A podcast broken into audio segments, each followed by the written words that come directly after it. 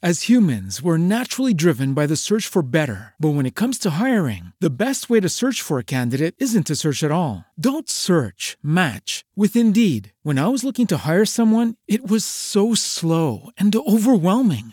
I wish I had used Indeed. If you need to hire, you need Indeed. Indeed is your matching and hiring platform with over 350 million global monthly visitors, according to Indeed data, and a matching engine that helps you find quality candidates fast. Ditch the busy work. Use Indeed for scheduling, screening, and messaging so you can connect with candidates faster. And Indeed doesn't just help you hire faster. 93% of employers agree Indeed delivers the highest quality matches compared to other job sites, according to a recent Indeed survey. And listeners of this show will get a $75 sponsored job credit to get your jobs more visibility at Indeed.com slash podcast. That's Indeed.com slash podcast. Terms and conditions apply. Hola, mi nombre es Maite Moreno Gartemendía y este es un nuevo episodio de Proyecto Co de Efecto Colibrí, un canal que explora ideas, métodos y modelos mentales para el cambio positivo. Conversamos con innovadores sociales y especialistas de impacto para aprender, inspirarnos y co-construir una realidad más justa y sostenible.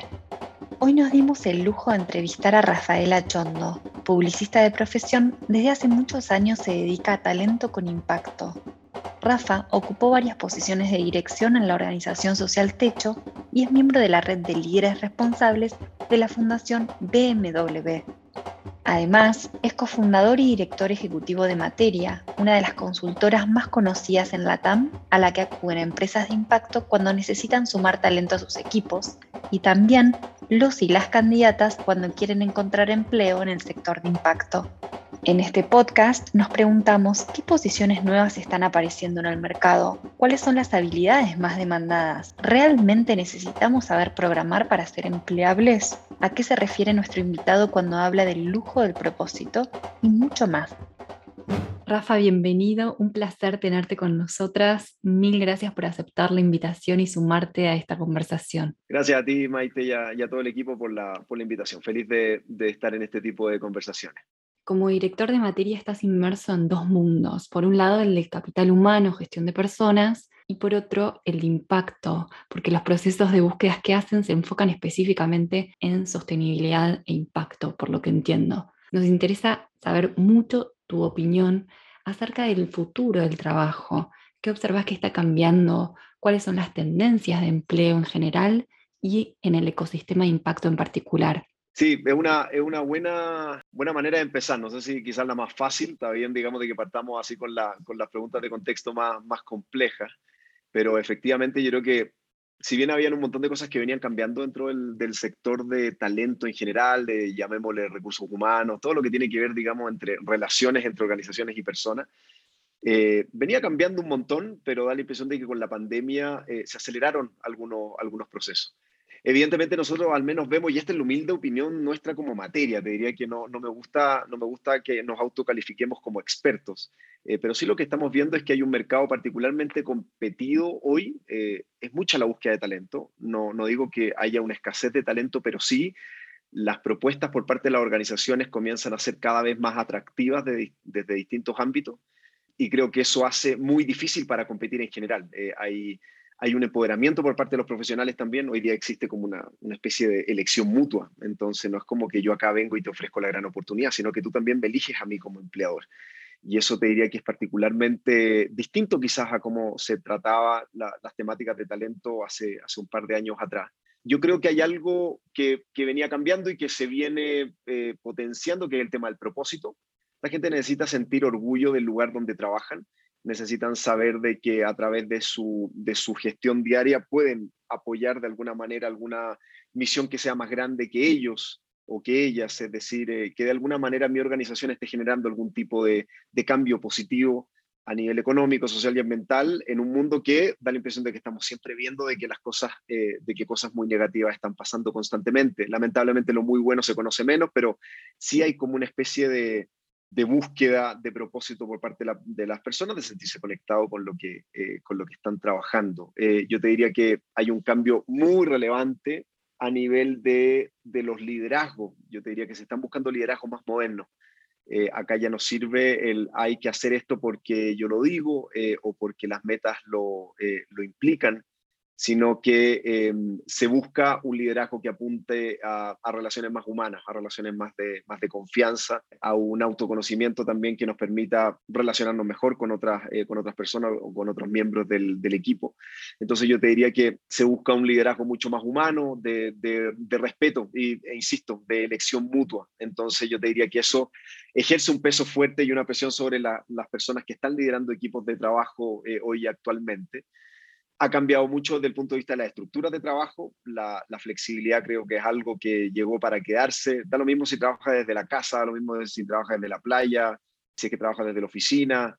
Hoy me da la impresión de que las organizaciones están, están intentando cambiar hacia un modelo que sea, las reglas están claras, cada uno sabe qué responsabilidades tiene, yo confío en ti si es que no confío en ti también, digamos, para qué te tengo en el equipo. Entonces creo que eso también ha sido un cambio importante, ya aquellos liderazgos que apuntan como a un micromanagement de querer saber en qué está cada uno de los miembros del equipo, es difícil eh, mantenerlo. Eh, yo te diría que el mundo freelance ha crecido un montón, también eh, la gente está buscando autonomía, está buscando poder trabajar en distintos lados, cosa de ponerse distintos sombreros, poder administrar su tiempo, y eso hace que todo el mundo freelance, digamos, de distintos vínculos un poquito más laxos de, trabajo, que no sea un contrato, digamos, full time, está, está creciendo un montón.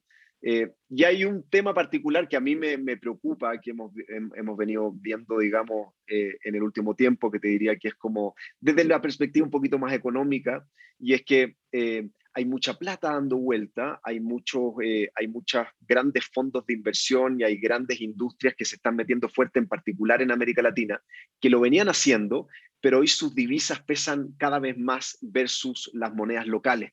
Entonces, eh, yo lo veo, digamos, como una, una, lucha, digamos, entre las divisas euros, dólares, digamos, de, de los países desarrollados versus los países emergentes, donde el peso se está devaluando en general.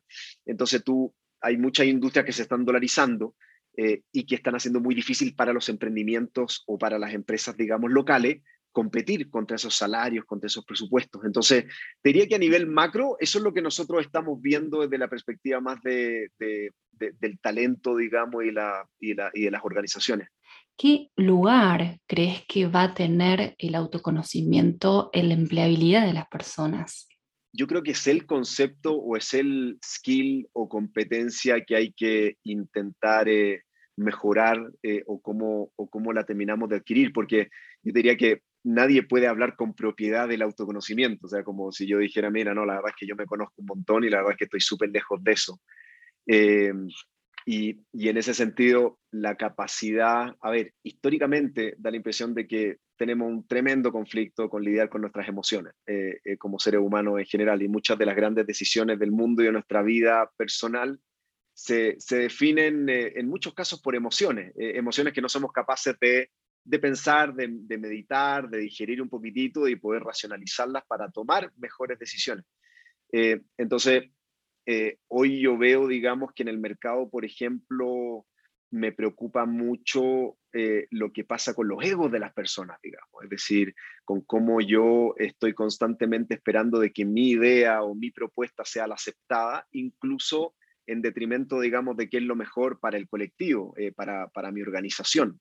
Creo que eh, eso, digamos, eh, cuando tenemos un alto nivel de ego, es tremendamente peligroso para cualquier organización.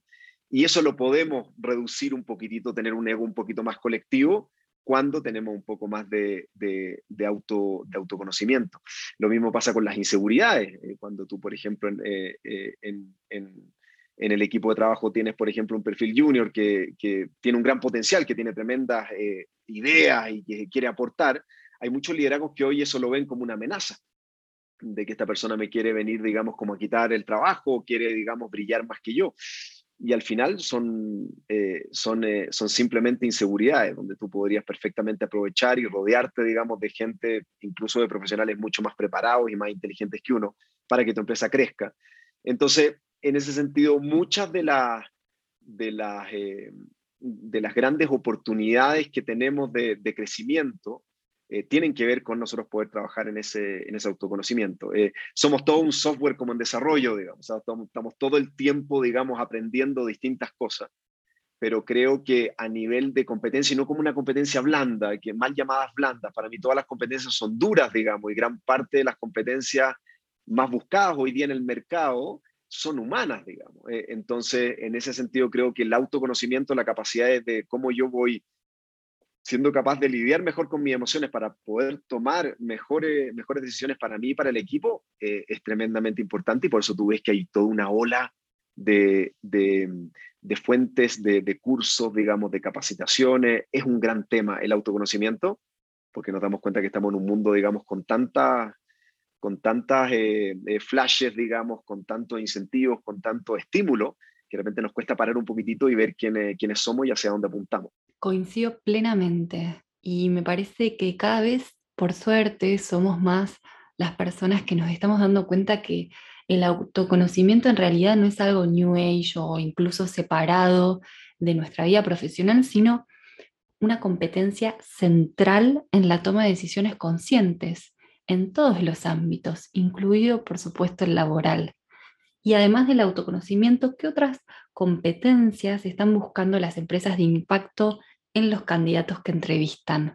Sí, esto, a ver, yo, yo te diría que no, no sé si lo separaría tanto como de ese mundo no de impacto, porque yo creo que el mercado en general está buscando por distintas competencias yo te diría que las competencias han venido cambiando un montón, desde las más técnicas eh, y de las más estrictas que le llamaban, digamos, las competencias duras. Yo las dividiría, las dividiría, perdón, como en dos grupos. Hay una que son como más actitudinales, que es, digamos, como una manera, digamos, de enfrentar la vida en general. Y, hay una, digamos, ponte tú, eh, yo veo que las organizaciones en general, lo que vemos por nuestros clientes, buscan hambre, buscan gente que quiera, que quiera aprender, que quiera crecer, que sea curiosa, eh, que quiera, digamos, como, como comerse el mundo de alguna manera y estar absorbiendo constantemente para ver cómo puede aportar después al, lugar de, de trabajo.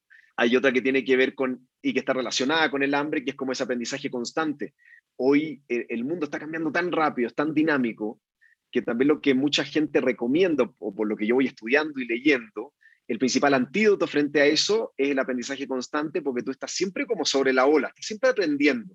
Y agarras un poquito de, eh, marketing, y agarras un poquito de, de, desarrollo, digamos, de tecnología, y agarras un poquito de blockchain, y agarras un poco de realidad virtual, y agarras un poco de aprendizaje y de comunicaciones en general. Es decir, vas leyendo y vas curioseando, cosa de siempre estar preparado para las competencias que el mercado va a necesitar, y eso es tremendamente importante. Em, la actitud emprendedora, yo te diría que tiene que ver mucho con, no es como crear la gran aplicación o la gran, digamos, eh, la gran, el gran negocio que va a cambiar el mundo, sino que es una actitud frente a la vida, de, mejorar, de querer cambiar cosas, de, estar incómodo con la realidad en el buen sentido y estar proponiendo constantemente, súper, súper relevante. La y la resiliencia, digamos, que tiene el emprendedor o la emprendedora que al final se cae y se levanta, se cae y se levanta, digamos, todo el tiempo. Y hay, uno, digamos, que relacionado a algo que hablábamos anteriormente, que es del ego, eh, de, un ego más colectivo, de, un ego, digamos, el ego como conciencia del ser, digamos, es tremendamente importante y es muy valioso en su, en su justa medida. Pero cuando yo me creo mejor que el resto, cuando yo vengo, digamos, con las soluciones, cuando por mis estudios o mis diplomas, digamos, yo vengo, no, de repente, digamos, hay que, hay que ser capaz de decir, bueno, mi ego es parte de un ego colectivo y con eso, digamos, yo voy a aportar algo que es más grande que yo. Acá no se trata de mí, sino que se trata de un propósito más, más, general. Entonces, o más de objetivos comunes. Y, eso, digamos, desde el punto de vista más actitudinal, desde el punto de vista netamente técnico, lo que nosotros estamos viendo constantemente, eh, eh, Maite, es un fuerte desafío con la priorización y la administración del tiempo. Hoy, entre tanta pantalla, eh, tanto mensaje, tanto estímulo por todos lados, aquella persona que es capaz de identificar en su calendario no solamente aquellos aspectos profesionales, sino que aquellos aspectos que te hacen feliz por otro lado y que te permiten ser más productivo y más productiva, es tremendamente relevante, porque hoy es súper fácil eh, distraerse, que, que, te, entre un mensaje, que te, te, entre un video, que te entre una pregunta, digamos, y eso no nos está permitiendo terminar las tareas. Entonces, alguien que puede organizar su tiempo es tremenda, es una competencia hoy, digamos, súper, súper eh, concreta y súper moderna. La creatividad, obviamente, la recursividad de, de, poder plantear soluciones distintas, de poder pensar de otra manera para problemas, digamos, que son quizás como actuales y ver una salida distinta.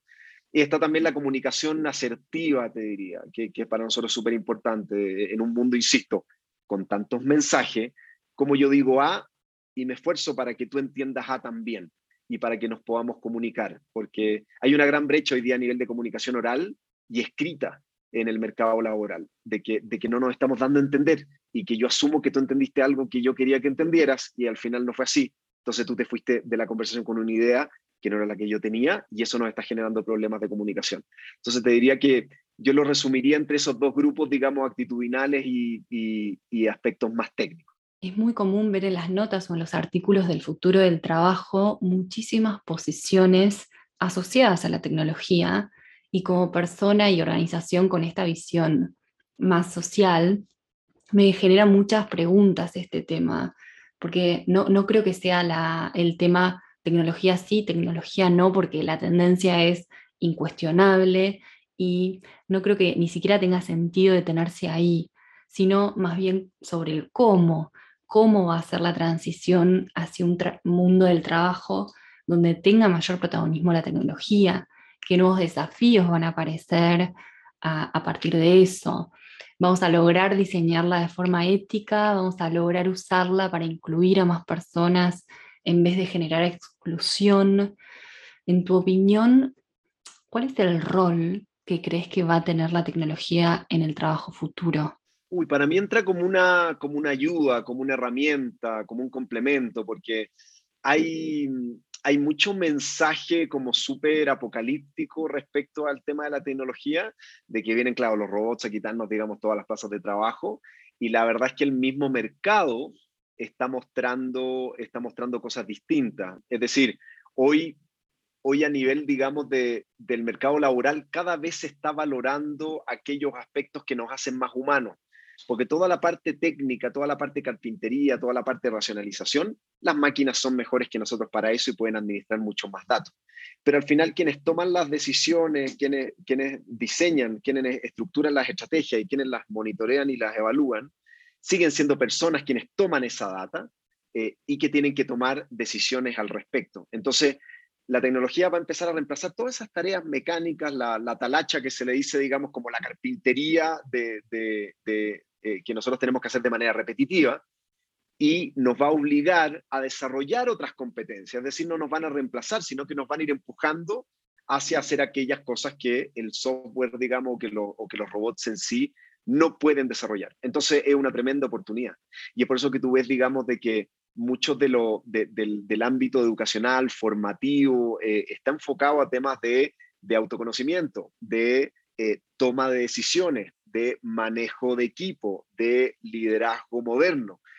Porque básicamente, ¿qué es lo que pasa? Es que tú vas, digamos, hay, una, hay, una, hay un robot que te va haciendo, digamos, gran parte de esa tarea que te involucraba un montón de tiempo y ahora tú te puedes dedicar a aquellas cosas que como humano haces mucho mejor, digamos a la creatividad, a conversar con tu, con tu equipo, a tomar esas decisiones, a ver distintas, digamos, salidas para problemáticas que tenemos. Entonces, yo te diría que nos va a forzar eh, y nos van a apurar, digamos, las máquinas a que, a que seamos mucho mejores, digamos, como líderes, ya que también invirtamos mucho mejor nuestro tiempo, porque se nos va a sacar, digamos, hoy día, obviamente, claro, tú no te tienes que eh, aprender una, una dirección, digamos, sino que el Google Maps llega y te lleva. Hay gente que lo critica, digamos, porque dice, no, no estamos pensando.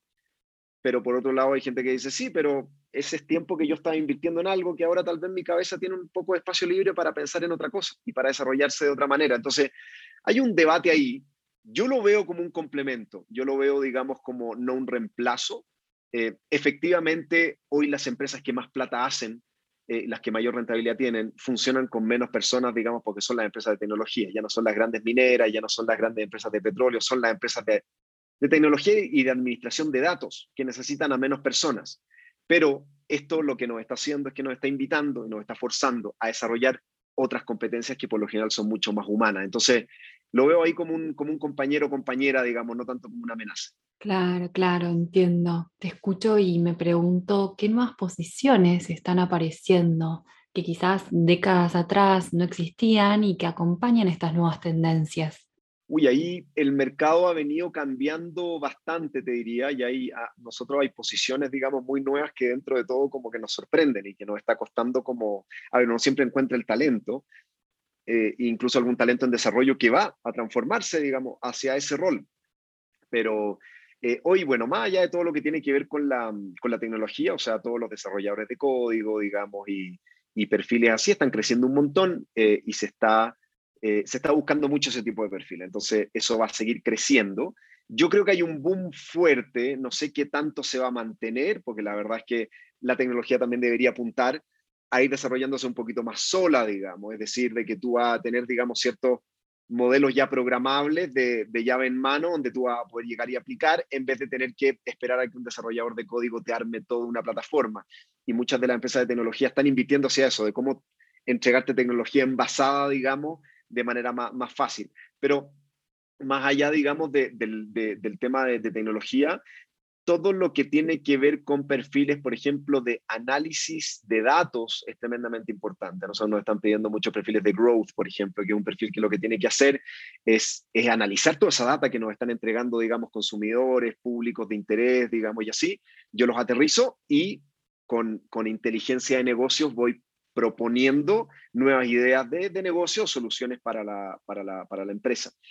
Eh, todo lo que tiene que ver con capacitaciones, por ejemplo, de, talleres, facilitación de espacio, eh, se está transformando en, un gran, en, un gran, en una gran industria, porque los equipos también quieren colaborar, quieren lograr ponerse de acuerdo. Eh, toda la parte remota también, en algunos casos nos sirve mucho desde la comodidad de la casa, en algunos casos también queremos estar debatiendo eh, presencialmente con otras personas. Entonces, todo lo que tiene que ver con facilitación de espacios, de talleres, digamos, de generar interacciones y conversaciones para poder llegar a acuerdo, que una parte más consultiva.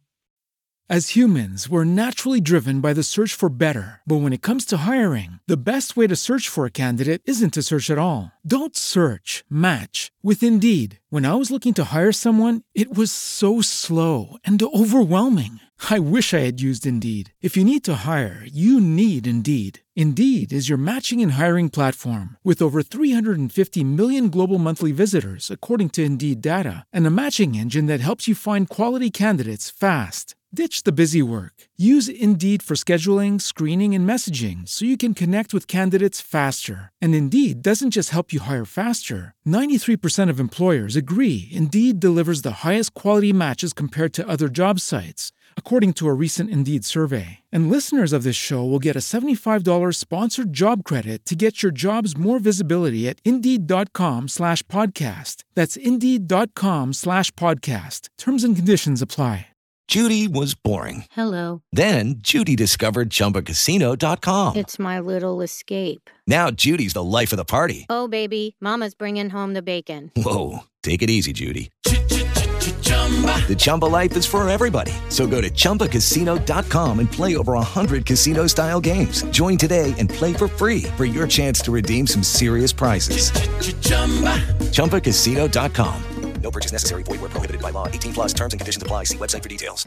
Se está buscando, eh, se está buscando eh, un montón eh, también. Te diría que el mundo del coaching en general está creciendo un montón porque la gente necesita con quien conversar, necesita con quien rebotar algunas ideas, transmitir algunas cosas que la tienen abrumada o que, o que, o que tienen un alto nivel de preocupación. entonces, esa parte, digamos, más de acompañamiento eh, que ni siquiera es psicológica, sino que de repente solamente es de escucha, puede ser, digamos, como tremendamente eh, relevante. Todo el mundo las comunicaciones en general está creciendo, está creciendo un montón. ¿Y qué más? Por lo general te diría que nos siguen pidiendo muchos perfiles de, de, administración y finanzas, que son tremendamente importantes. Las empresas están creciendo, quieren administrar más portafolio, tienen más, digamos, más recursos en distintos países y se buscan mucho de esos perfiles. Los perfiles de venta también, muchísimo se buscan porque eh, una persona que es capaz de persuadir, de, que, o sea, de persuadir, de poder transmitir una idea eh, y poder generar una relación comercial es tremendamente valioso también. Mira, eh, esos son como algunos de los ejemplos. Hay, hay, hay más, digamos, pero eso es como lo que se me ocurre ahora. Bueno, la verdad que nombraste un mix muy interesante de posiciones, no solo perfiles tecnológicos como solemos leer, así que es bastante esperanzador para quienes no tenemos un perfil tecnológico, ¿no?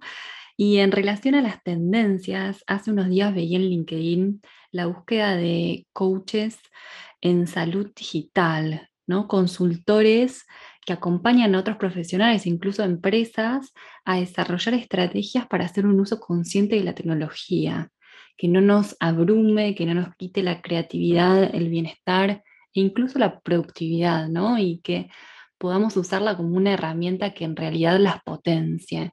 Porque la verdad es que con las millones de notificaciones que nos llegan a través de las múltiples plataformas que usamos y aplicaciones, es muy difícil sostener la atención. Entonces, esta posición estoy segura que no existía décadas atrás y surge en respuesta también a los nuevos contextos de trabajo. ¿Cómo lo ves? Claro, hay una, nosotros eh, hace, hace un tiempo atrás hicimos un benchmark, eh, o sea, una comparación, digamos, eh, para levantar información sobre beneficios de, de, las distintas organizaciones, sobre todo en el sector de impacto, y me llamaba la atención de que, al menos en Europa, incluso ahora un poquito en Estados Unidos también, el, el acompañamiento psicológico es parte de los beneficios que están entregando algunas de, de las organizaciones. ya sea como una especie de, de acompañamiento en línea, digamos, o alguien que, pueda conversar contigo, pero la verdad es que la gente no, no lo está pasando bien, en particular con el tema de la pandemia. Ahora venimos con una nueva, con una nueva ola y hay, hay un, nivel de contagios muy alto. Y la verdad es que eh, como seres humanos también, como en nuestro, en nuestro espíritu, digamos, más de supervivencia, como que somos muy buenos también para darle para adelante y bueno, esto es lo que nos tocó y avanzamos pero eso no quiere decir de que vamos a desconocer el impacto que está teniendo, digamos, la, eh, toda esta situación sobre nuestras cabezas, digamos. Eh, y, esa, yo particularmente tengo una preocupación genuina por, el, por la salud mental del mundo en general, porque hay gente que le está costando un montón eh, poder manejar esto. y hay, hay mucha soledad, hay mucha ansiedad, hay mucha depresión, hay muchas ganas también de, de, de conversar, de sentirse escuchado, de sentirse querido. Y en ese sentido, yo creo que hay una, hay una, hay una linda oportunidad y también a nivel de mercado hay muchas empresas que están, digamos, desarrollando modelos súper atractivos de, coaching o de acompañamiento, pero es algo a lo cual le tenemos que poner ojo, eh, porque el simplemente decir, no, mira, esto no me está afectando, puede ser un problema, digamos, más de, autoconocimiento eh, que, que, efectivamente de leer la, la realidad que te rodea. Coincido, coincido y también lo veo desde mi profesión cada vez más marcada esta relevancia que está tomando la salud mental. Y antes nombrabas que hoy por hoy los profesionales buscamos que nuestro trabajo contribuya a un propósito más grande que a motivaciones individuales, como por ejemplo cobrar un sueldo a fin de mes, que está bárbaro, lo necesitamos, pero que no es solo eso. Y pensaba qué otras cosas crees ya desde el punto de vista de los candidatos y las candidatas, están buscando en las empresas de impacto? ¿Y por qué de alguna manera se da esa migración? ¿Por qué crees que se migra desde el mundo de las empresas tradicionales hacia el mundo del impacto o hacia trabajos con impacto? Yo creo que voy a partir por la última parte porque creo que explica un poco el resto eh, de, de, por qué se da este cambio. Para mí tiene que ver con un tema más como de evolución humana de que hoy, digamos, gran parte de la, eh, o, muchos de, de, los problemas más serios que, que, teníamos como humanidad, lo hemos venido resolviendo. Y este, este, este libro, el de Yuval Noah Harari, que, que habla, digamos, en números de, de, cómo hay menos guerras, digamos, de cómo hoy se muere más gente por comer mucho que por comer poco. Eh, hemos eliminado, digamos, en gran parte las pestes. Es medio irónico, digamos, ahora hablar con el tema, tema del COVID, digamos, pero, pero sí, sí hemos logrado eh, un avance importante a nivel de conciencia porque antes, claro, yo si a mi viejo le hablaba del propósito, digamos, y de todo lo que yo estoy buscando para cambiar el mundo, me diría, sí, muy bueno, pero yo tenía que traer pan a la casa y punto, digamos, eh, porque era otra condición cultural, económica, social.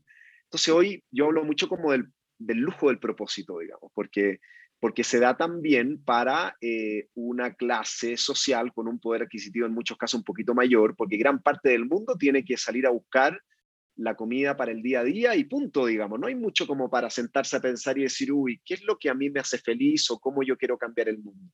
Más allá de que esas personas lo están, lo están cambiando, digamos, para bien eh, o para mal, digamos, desde su propia eh, trinchera.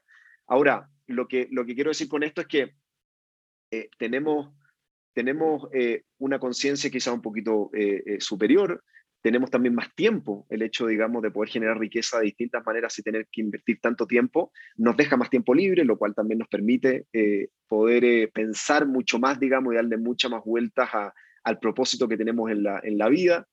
Eh, pero, pero también de fondo hay una preocupación genuina por todo lo que está pasando en el mundo. Entonces, siempre la desigualdad siempre ha habido, siempre ha habido pobreza y siempre ha habido discriminación, maltrato, guerras, un montón de cosas, pero hoy se conoce mucho más por la, por la comunicación. Entonces, hoy estás todo, es como si estuvieran eh, todo el tiempo contigo. Entonces, hay una ansiedad de, de, la gente en general, donde yo me incluyo, donde digo, ¿qué, qué diablo hago para que esto, para yo, digamos, dejar el mundo un poquito mejor, digamos? Eh, porque me duele todo lo que veo y me duele la pobreza y la desigualdad y la falta de oportunidades y la y las migraciones forzadas y los refugiados, mira, es terrible. Entonces, hay una, hay una idea de esa persona, digamos, que está quizá en el sector más tradicional, de decir, wow, soy un operador, ponte tú, soy un analista en el mundo financiero, por decir cualquier cosa, y puedo hacer esto mismo, para un fondo de inversión de impacto, por ejemplo, que yo sé, digamos, de que directamente mi trabajo va a afectar de esta manera, digamos, a una, a una población o va a construir un mundo mejor. Yo puedo comunicar en esta marca muy tradicional y ahora puedo comunicar, digamos, para este impacto. Eh, yo, digamos, estaba programando eh, código y ahora puedo programar para este impacto. Entonces tiene un sabor distinto. Eh, tiene un sabor distinto desde que te levantas, digamos, hasta que te acuestas, porque tú dices, todo lo que yo estoy haciendo realmente es parte de una organización, de una empresa que está construyendo un lugar un poco mejor. Y eso son endorfinas para uno, digamos. Eso, digamos, tiene un montón de, implicancias en nuestra cabeza, en nuestro cuerpo, eh, que, que, es tremendamente relevante. Y lo que busca la gente, yo por lo que veo, por lo general, es que buscan un propósito que sea inspirador. Eh, decir, tú, tú, no tienes por qué estar construyendo viviendas en África o haciendo, o en América Latina, o estar, digamos, haciéndole clases de matemática a un niño en una situación vulnerable como para generar un impacto. Tienes distintos ámbitos y la verdad es que es súper, súper amplio. Entonces se busca esa inspiración en el propósito. Yo creo que la gente busca gente chévere también o gente cool con la cual relacionarse. Eh, quiero tener buenos compañeros de trabajo, quiero tener buena gente alrededor, quiero rodearme de gente con buenas intenciones, gente sana, gente, digamos, que me ayude a crecer profesional y personalmente. Yo te diría que como en toda organización se buscan metas claras y expectativas claras. Es decir, que, que mis compañeros de equipo me, me, me, transmitan de manera muy clara qué es lo que tenemos que hacer como organización y cuál es el rol que yo tengo y qué es lo que se espera de mí, por ende, cómo voy a ser medido en mi desempeño eh, a, a, fin de año, digamos, o cuando, o cuando se requiera. Se busca, yo te diría que un liderazgo moderno, eh, era lo que, lo que mencionábamos anteriormente, un liderazgo más humano, más cercano, de alguien, digamos, que, te, que se acerque cada cierto tiempo a preguntarte eh, en qué estás, eh, cómo vas, entregar un poquito de feedback, ver cómo podemos ser mejores compañeros de equipo. Eh, yo creo que eso se busca mucho versus, digamos, el, el, el jefe o jefa, digamos, de, de, de, otros tiempos, digamos, de hay que hacer y yo te digo lo que hay que hacer y punto. Y obviamente está la parte de la compensación, que tiene que ser competitiva dentro del rango que, que, se establece. Tal vez tú vas a tener que sacrificar un poquito más por trabajar en una organización más pequeña, pero sí que se valore mi tiempo, mi trabajo y mi energía. Yo creo que eso es súper, súper importante. No sé si, con eso se, se, responde. Sí, se responde perfectamente. Me encantó el resumen que hiciste y mientras hablabas se me vino a la cabeza el programa que tienen en materia, el MAI, Mi ADN Impacto, que busca acompañar a profesionales que quieran descubrir este propósito e insertarse en el mundo del impacto.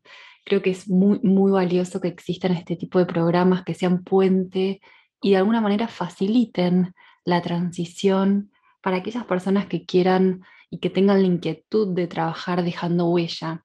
Contanos un poquito sobre el programa MAI. Ah, de, del MAI, sí, el, el MAI fue un, un programa que, que, desarrollamos hace un año y medio atrás, que apuntaba, nosotros veíamos, a ver, esta necesidad de la gente de de poder desarrollar un plan que le permitiera crecer de manera más, eh, más integral o más orgánica a nivel profesional y también por ende a nivel personal, porque tú no, no puedes separar, digamos, lo que es la persona del, del profesional. Entonces, yo constantemente recibía en la oficina gente que estaba, que estaba ganando bien, que estaba medianamente contenta, pero que se levantaba en la mañana y como que no tenía muchas ganas, de que su, su estómago le decía de que algo, eh, su intuición le decía que algo tenía que, que cambiar, de que no estaba contento con el liderazgo, reporte directo que tenía, que no se sentía cómodo en general. Y después de un montón de conversaciones nos fuimos dando cuenta de que gran parte de eso tenía que ver con el autoconocimiento y con la disciplina, es decir, de cómo nosotros somos capaces de hacer que la gente pare un poquitito, que respire y que diga, bueno, ok, vamos a hacer un pequeño análisis, una pequeña evaluación y a partir de eso vamos a tomar las mejores decisiones posibles, digamos, hacia el futuro. Primero, de manera introspectiva, eh, y después, digamos, ya pudiendo mapear el ecosistema o las oportunidades que, eh, que, tengo a mi alrededor. Entonces nació de esa manera, eh, May es, digamos, mi ADN de impacto, y desde una óptica donde a través de conversaciones con consultores de materia tú vas hablando primero de tu propósito, después de tu talento, después del impacto que quieres generar en el mundo y por último el mercado laboral que te, que te, que te rodea muy basado en el modelo japonés eh, Ikigai, que habla, digamos, particularmente del propósito de la vida entre esas variables. La idea es tener cuatro o cinco sesiones donde vamos hablando de eso, donde vamos desarrollando un entregable y finalmente tú te llevas muy, buena, muy buenas conclusiones. Pero para mí tiene que ver como con la disciplina de poder invertir tiempo en uno y poder eh, hacer ese análisis introspectivo y ver cuáles son los próximos pasos que, que tienes que dar, porque para eso no somos para nada juiciosos eh, o juiciosas, como dicen en, Colombia. Es decir, para el trabajo tenemos cartas GAN, digamos, y Slack y distintas herramientas de planificación. Cuando se trata de mí, me puedo quedar viendo gatitos, digamos, y videos en, TikTok o en, Instagram durante horas. Y, no nos paramos a pensar de repente realmente, bueno, voy a establecer esta hora, digamos, de 11 a 12, de 11 de la mañana a 12 del día, voy a sentarme a trabajar en mí directamente qué es lo que me ha hecho feliz en las últimas dos semanas, qué es lo que me gusta hacer, qué es lo que no me gusta hacer, con qué gente eh, comparto y disfruto, eh, qué gente quizás me está drenando un montón de, energía, eh, cómo me proyecto de aquí, digamos, cinco años, a diez años, cuando tenga 80 años, cuál es la misión o el propósito de mi vida, digamos. Y a eso hay que meterle disciplina, es decir, tiene que estar casi que en un Excel, digamos, directamente, y en esta celda voy poniendo esto, porque si no, como seres humanos, no somos capaces de organizarnos. Es como, de repente yo me río, de, hay gente que, que, que, se mete, digamos, al gimnasio o a hacer CrossFit eh, solamente para que alguien les diga lo que, tengan lo que tienen que hacer. Acá es lo mismo. Eh, es que alguien se encargue y te diga, bueno, vamos a sentarnos, vamos a trabajar en este ejercicio y tú vas a salir después de un par de sesiones con una idea más clara de quién quieres ser y cuál es tu propósito. Pero es, esa es la apuesta, esa es la invitación y ahí de a poquito, de a poquito lo vamos haciendo crecer muy interesante y muy, muy necesario para este momento que estamos atravesando, donde estamos caminando hacia un nuevo paradigma más consciente. Y por último, para ir terminando, queremos preguntarte dos cosas que solemos preguntar a las personas que entrevistamos. La primera es, ¿qué tres prácticas aplicas en tu día a día para cuidar de tu propio bienestar? Difícil porque, difícil porque yo, de hecho, para mí es un gran tema eh, establecer esas tareas con las cuales volver quizás a, organizar, cómo poder estar mucho más pendiente, digamos, de, cómo la vida te va afectando en general. Entonces, como que en ese sentido soy súper hiperactivo, digamos, dependo, dependo de, de, las relaciones, de las amistades, de la familia, del deporte, de un montón de cosas. Pero yo te diría que algo que a mí me ayuda mucho es realmente meter aquellas cosas que me hacen muy feliz como parte de la agenda, pero prioritaria, digamos muchas veces todo lo que nos hace feliz, sobre todo para los que tenemos empresa o nos gusta mucho lo que hacemos, trabajamos un montón. Y siempre todo lo que nos hace muy felices, aparte del trabajo, familia, amigos, digamos, deporte, eh, reírse un buen rato, digamos, a todo eso, como que por si al final nos alcanza, digamos, en el día, lo hacemos. Y hace un tiempo escuchaba un tipo que hablaba de que de repente el descanso o el darle un espacio, un poquito de aire a tu cabeza, no tiene que ver con decir, bueno, no, en, en, tres meses más me voy a ir un mes a la India y voy a descansar y me voy a desconectar, digamos, sobre todo la tecnología, que es como lo que más nos afecta. Y él decía, yo creo que la, la apuesta más, más estratégica, más, digamos, inteligente puede ser en meter esos espacios de mucho disfrute, digamos, de, mucho, de mucha felicidad, meterlos en tu agenda directamente como algo muy importante eh, y ponerlo por sobre otras actividades de trabajo, en, en, muchos casos ponerlo sobre eso. Entonces yo de repente si, si puedo hacer deporte en la mitad del día y siento que me va a hacer bien, lo quiero hacer. Si es que de repente unos amigos me llaman y me dicen, oye, vamos a estar en este lugar, vamos a tomar una cervecita o algo, y tal vez muy temprano para mí, porque yo debería estar haciendo tareas, digamos, de oficina, eh, no, decir, esto me va a hacer bien, vamos y lo hacemos, nadie se va a morir, digamos, porque yo cambio mi rutina. Entonces, eh, todo lo que tiene que ver con esas cosas que te hacen muy feliz, que en mi, caso particular está el deporte, está reírme mucho, creo que reírse es demasiado, reírse de estupideces, de cosas banales y tener un buen, buen grupo de amigos para reírse está muy bueno. Eh, la lectura, ponte tú, digamos, y así, creo que, creo que es súper importante, meterlo directamente en tu agenda por sobre incluso aquellas cosas que por responsabilidad tú estás llamado o llamada a hacer. Eh, la meditación me ayuda un montón, me cuesta mucho la meditación, pero llevo años así, pero estoicamente practicándola. Eh, en la mañana me levanto, hago un poquito de ejercicio y lo primero que hago después es, es meditación, aunque sean 10, 15 minutos, lo que sea, pero, pero sirve. Y yo te diría que cada vez que uno está también como muy presionado, muy abrumado, darle la oportunidad que el cerebro respire un poco. O sea, ya sea salir a dar una vuelta, eh, eh, salir a hacer deporte, eh, darle, darle, está comprobado que si tú al, cerebro le das distintas actividades, le permites, digamos, también reorganizarse y reenfocarse. Entonces, si tú estás, digamos, con un problema, problema, matemático durante una hora, decir, bueno, ahora voy a hacer algo más lingüístico, voy a hacer algo, digamos, que me saque de esta, de este enrollo porque da un poquito de aire. Entonces, cuando uno tiene un mal día, cuando uno recibe un mail, digamos, mala onda o algo, digamos, que uno quisiera eh, evitar, salir a dar una vuelta, respirar, cambiar la postura, pero darle un poco la oportunidad que la cabeza se reacomode, porque todo el tiempo frente a la pantalla también nos está costando un poco. Entonces, son, son como algunas de las cosas que yo, que yo hago. Precioso, precioso lo que compartís. Me gusta porque al repetir esta misma pregunta con todos los entrevistados y entrevistadas, aparece un abanico de prácticas que es prácticamente infinito. Ya las compartiremos todas compiladas. Y bueno, la segunda pregunta es, si tuvieras que resumir en una frase cuál es tu propósito, ¿qué dirías? En una sola frase. No, yo te diría que, yo te diría que, que es muy, te, va a sonar muy relacionado a materia, quizás como muy laboral, pero yo también lo vivo mucho como a nivel más personal. Y y es conectar, digamos, o sea, como conectar eh, talento e impacto. Desde el punto de vista laboral, lo que hacemos todo el tiempo es eso, de que intentamos reclutar, fichar, agarrar, digamos, a esa gente que tiene un tremendo talento y ganas y hambre, digamos, de cambiar el mundo con aquellas organizaciones que están cambiando el mundo. Entonces, eh, eso, digamos, es, una, es algo muy concreto, pero al final estás hablando de personas, digamos. Entonces, es una, es una persona que tú conectas con otra persona y eso me, eso me gusta mucho. Intento hacerlo tanto a nivel profesional como personal también. Me gusta mucho la conversación, la parte humana, el debate, el acompañamiento. Entonces, tener un propósito que sea, digamos, como conectar, eh, me, parece, me, parece, me parece interesante. Y eso es lo que, lo que más hago, entonces tal vez sería como lo que, más me, lo que más me define también. Qué interesante que lo definís así bien amplio, porque eso da la posibilidad de llevarlo a la práctica de muchas formas distintas y aún así seguir cumpliéndolo. Y ahora, ya para finalizar, queremos preguntarte dónde te pueden ubicar a vos y a Materia, quienes nos escuchan, que quizás se quieran poner en contacto, ¿dónde los encuentran?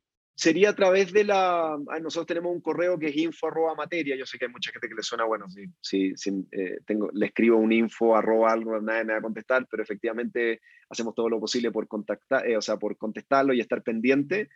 Eh, a través de las redes sociales somos súper activos en el LinkedIn particularmente, eh, sobre todo en LinkedIn, Instagram, Facebook no tanto, pero a través tanto de la, de la, página web donde hay un formulario de contacto está el info y está por, eh, por redes sociales, ahí también nos, nos pueden escribir también. La, la plataforma es materia.co, materia con doble T. Bueno, Rafa, ha sido un placer compartir esta conversación, escucharte, aprender, Gracias por dejarnos espiar el futuro del talento y el trabajo desde tu punto de vista. Fue realmente encantador. Gracias por acompañarnos. No, feliz de... Qué, rica conversación, eh, Maite, porque en, verdad hacen falta estos espacios, cada vez hay más, pero está, está muy bueno sentarse a conversar nomás, eh, tener tiempo para, para hacerlo, para, para debatir y felices si es que consideran de que podemos agregar algo de valor. Esta es una, humilde, digamos, como perspectiva nuestra, pero feliz de conversarla con, eh, contigo, con el equipo y felicitaciones por todo lo que están haciendo. Así que gracias a ustedes nuevamente y que tengan un muy lindo día. Gracias por escuchar este episodio. Esperamos que lo hayas disfrutado tanto como nosotras y nosotros. Puedes encontrar todas las referencias del episodio en nuestra página web www.efectocolibri.com slash proyectoco. Si te gustó, califícanos con 5 estrellas, déjanos un comentario y compártelo con tu red. Esto nos ayudará a llegar a más personas y hacer que la innovación social sea la norma. Así que de antemano, gracias.